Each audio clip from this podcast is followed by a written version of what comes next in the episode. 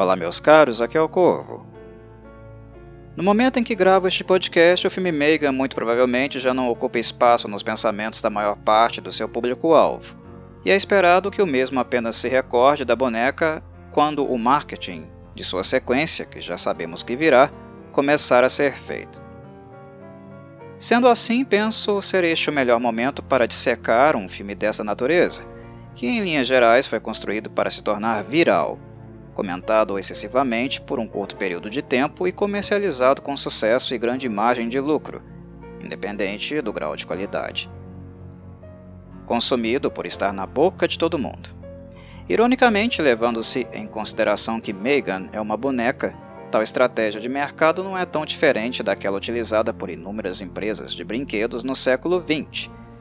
Uma infinidade de crianças pentelhando seus pais para comprarem o carrinho do momento, ou uma nova versão da Barbie que supostamente é luxuosa, mas cujo acabamento de maneira nenhuma justifica o valor pago na aquisição. Marketing é algo que vale a pena investir o que a Blumhouse, o estúdio mais do que consolidado no mercado, não apenas percebeu, mas se tornou perito no assunto. Do seu catálogo de filmes, agora imenso por mérito, muito em virtude da habilidade em gastar pouco e lucrar muito, e podendo assim produzir vários e baratos filmes no mesmo ano, eu diria que apenas 5 a 10% deles realmente me agradaram a ponto de considerá-los dignos de revisita. A Blumhouse é 90% investimento e 10% arte. O mérito dos bons filmes sob a tutela do estúdio recai totalmente no trabalho de alguns diretores e roteiristas, e não de Jason Blum, o dono da empresa. Dito isso, Blum é um empresário exemplar. Quando o assunto é fazer dinheiro, nos últimos 20 anos da indústria cinematográfica de baixo orçamento americana, ele se provou um dos mais competentes. Ou seja, Resumidamente, eu poderia dizer ao ouvinte que, como parceiro de negócios, qualquer investidor sente segurança ao trabalhar com ele. Porém, este não é exatamente a pessoa mais indicada para discutir a forma da arte e muito menos para apreciá-la conjuntamente. Megan é um excelente exemplo disso. O filme teve investimento de 12 milhões de dólares e arrecadação de quase 177 milhões. E não é a primeira, e nem será a última vez, que filmes de qualidade questionável da Blumhouse conseguem essa façanha, porque se há uma coisa que a empresa sabe fazer muito bem é vender sua mercadoria. O público é manipulado como aquelas crianças que importunam os pais para comprar o caríssimo brinquedo da moda, mas cujo acabamento simples demandou pouco custo de produção. A propaganda é voraz, alvo de maior investimento, principalmente quando os envolvidos sabem como fazê-la e o momento certo de vinculá-la no mercado. Timing é tudo, e neste aspecto, a Blumhouse só merece elogios. Para vender seu peixe, são um exemplo de competência. Aos fãs de Megan que agora devem estar espumando com a minha acidez, acalmem seus ânimos. Há alguns elementos do filme que eu verdadeiramente gostei, por sinal, elementos que eu não estava esperando encontrar. Vou comentá-los no decorrer deste podcast. Neste momento, contexto é uma palavra mais importante para mim. Ajuda a entender por que Megan obteve tanta aclamação em um filme como o remake de Child's Play, de 2019, apenas três anos mais velho, foi tão criticado. Notem que os conceitos são extremamente verossimilhantes. Um boneco, boneca assassina, cuja força motriz é a tecnologia. Em termos de planejamento e mercado, com Megan a Blumhouse fez o que muitas produções não fazem com a mesma competência. Ao invés de apenas produzirem a obra para um público-alvo X, esperando que o mesmo descobrisse e viesse até ela, os produtores fizeram um caminho inverso. Eles foram até o público que desejavam, ocuparam os lugares que a geração Z ocupa virtualmente, ou seja, nas redes sociais. As estratégias foram muitas mas as mais visíveis foram sem dúvida aquelas que dizem respeito à linguagem, ao modo de se comunicar com os jovens no seu próprio idioma, que se confunde em muitos aspectos com o idioma das redes. Não seria leviano da minha parte, por exemplo, chamar Megan de boneca TikToker. e muito menos um insulto. Porque foi exatamente para isso que Megan foi criada, ou de certo modo transformada em virtude de interesses comerciais, já que sua criadora, a roteirista Akela Cooper, que construiu o conceito com a ajuda de James Wan, tinha planos mais profundos para ela, que talvez possa explorar na futura sequência.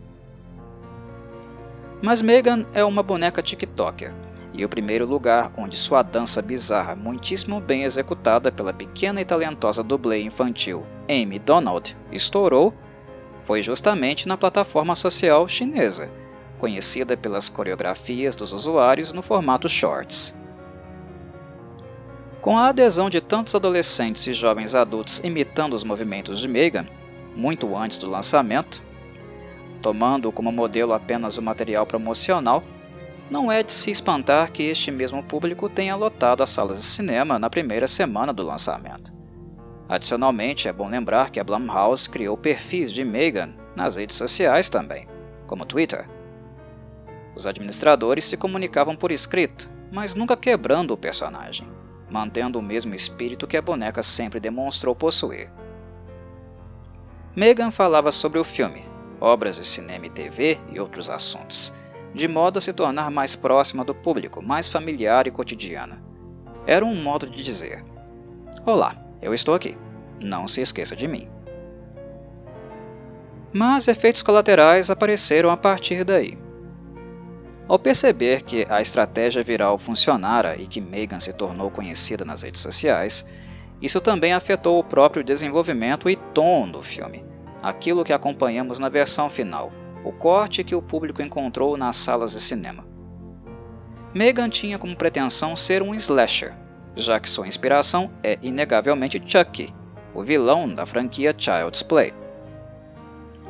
Mas ao perceber a adesão prematura do público adolescente, a Blumhouse não hesitou em refilmar muitas cenas e fazer edições suficientes para que o filme ficasse menos violento, a ponto de ser possível encaixá-lo dentro da categoria de censura PG-13. Se mais crianças pudessem assistir ao filme, logicamente Jason Blum faria mais lucro do que o planejado. E sim, isso empobreceu drasticamente Megan enquanto filme de horror, e por mais que Blum diga que sua inspiração para as alterações tenha sido o filme Drag Me to Hell de Sanheim, considerado um dos poucos filmes do gênero que realmente funcionaram dentro da censura PG-13, não somos tolos para acreditar nessa conversa fiada. Sabemos muito bem que a única motivação foi financeira e não artística. Tais mudanças foram fruto de um fenômeno que acontecia em tempo real onde Megan era diariamente imitada por TikTokers em todas as partes do mundo. Diferente de Drag Me to Hell, que tampouco avalio como um suprassumo do gênero, mas que de fato funcionou melhor do que esperado, Megan não convence como horror e menos ainda como slasher. É um filme muito limpo e seguro, incapaz de causar qualquer desconforto até mesmo naqueles que têm um estômago mais sensível. Megan tem potencialidades, pontos fortes que me agradaram muito, principalmente no que diz respeito à educação, relações familiares e o contato excessivo, danoso que crianças têm com tecnologia. Pontos que discutirei mais adiante. Mas o seu ponto forte não é no campo do horror. O filme não é suficiente para concluirmos que Chuck já ganhou um sucessor espiritual dentro do gênero. É ainda muito cedo para tirarmos tal conclusão. Que Megan se tornou popular e que muitas crianças da geração Z tem mais afinidade com ela do que com o próprio Chuck, isto é inegável. Mas ainda é cedo para dizer se este vínculo e apreço com Megan terá a mesma longevidade que Chuck tem com seu público. E é esta longevidade o que de fato caracteriza um personagem que podemos chamar de ícone do horror. Megan é muito jovem, assim como seu público, que terá de ser experimentado e testado um pouco mais nos anos que virão. Mas retornemos à pauta.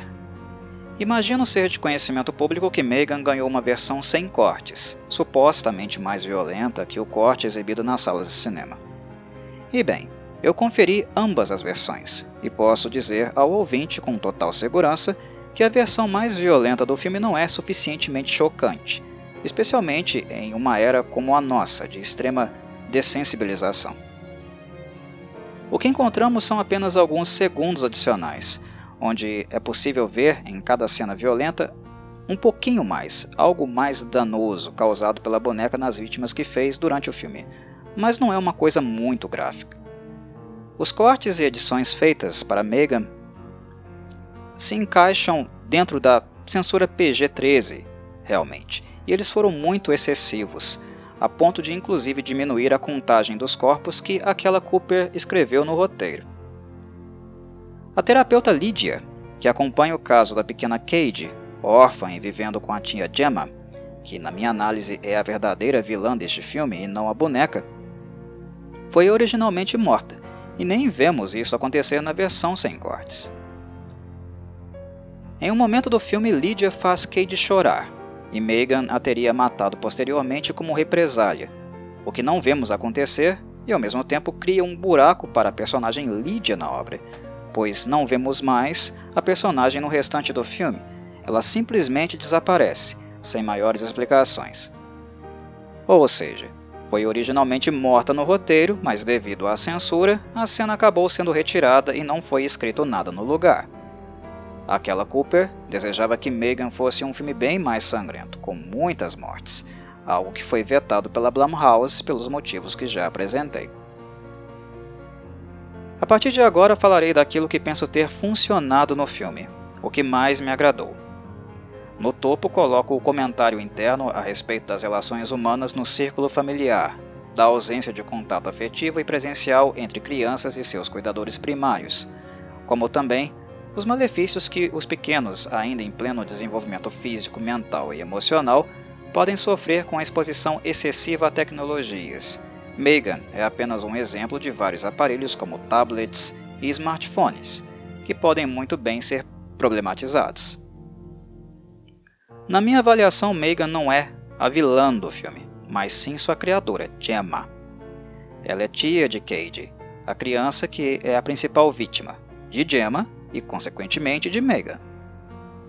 Cade se tornou órfã em virtude de um acidente automobilístico, e repentinamente a responsabilidade pela menina passou a ser de Gemma, sua tia materna, que é completamente obcecada pelo trabalho e, como ela mesma reconhece, não tem habilidades suficientes nem para cuidar de uma planta. Pega de surpresa, o que mais vemos no comportamento de Gemma é negligência, tanto no que diz respeito às responsabilidades afetivas que ela se nega a assumir com Cade, e também profissionais, já que Megan é apenas um protótipo em fase beta, com protocolos de segurança pouco ou nada definidos e que jamais deveria ser exposto a qualquer pessoa, que dirá uma criança. A postura de Gemma é abominável e egoísta, porque não com palavras, mas com ações, ela lida com Cade como se a menina fosse apenas um novo objeto dentro da casa. E não um ser humano imaturo, indefeso, vivenciando o maior trauma de sua curta vida. Gemma não se permite viver o luto pela morte da própria irmã e impede que Cade tenha um ambiente saudável para elaborar este luto igualmente, já que suas prioridades são exclusivamente profissionais. Tudo o que importa para a engenheira é Megan, e o impacto que a boneca pouco testada e desenvolvida poderia provocar no mercado dos brinquedos.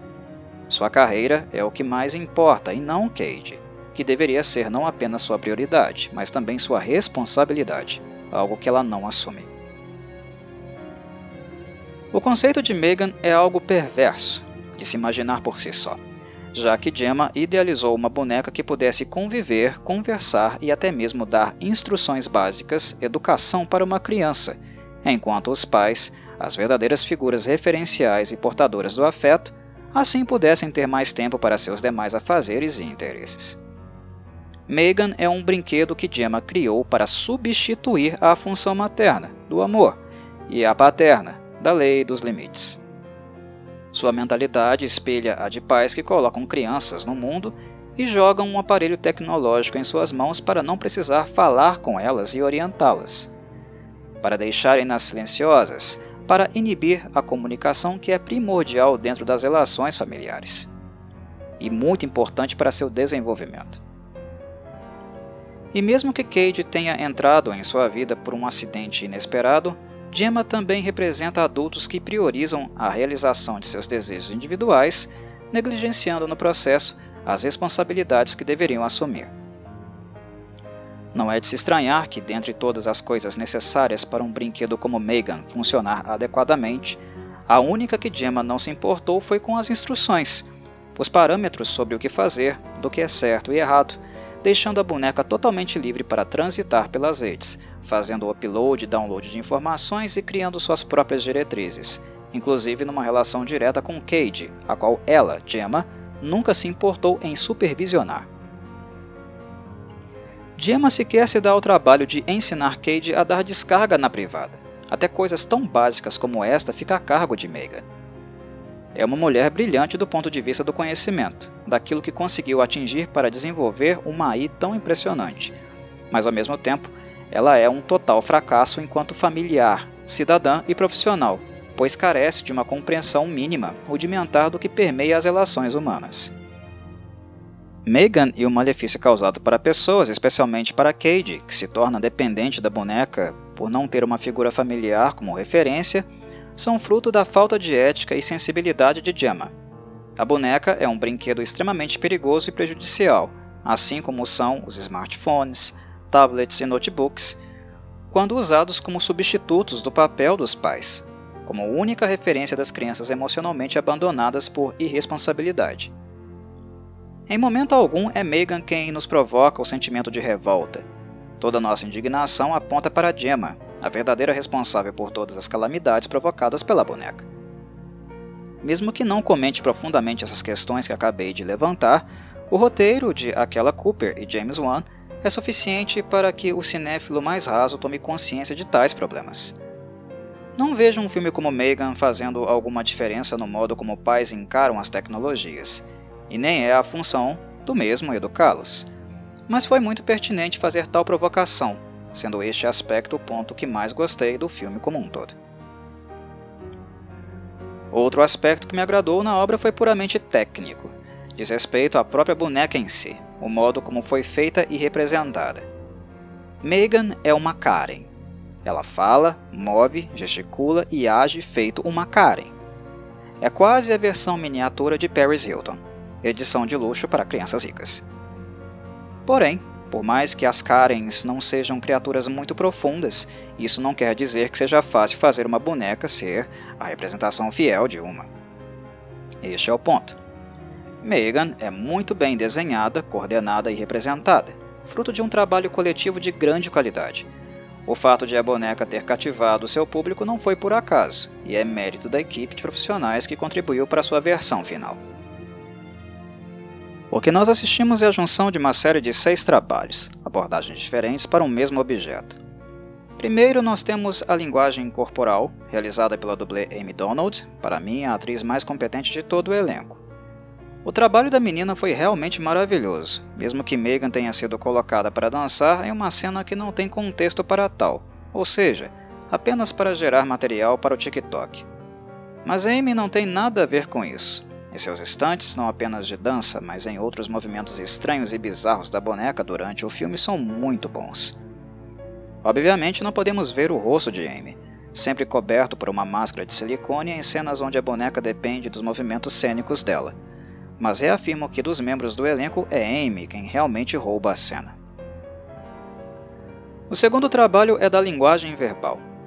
Megan não pode apenas aparentar ser uma Karen, ela precisa convencer e convence no modo como se relaciona com Cade e rivaliza com Gemma. Duas atrizes a dublaram, a começar por Kimberly Crossman, que por alguma razão foi substituída durante a produção por Jenna Davis, que tem um tom de voz mais suave.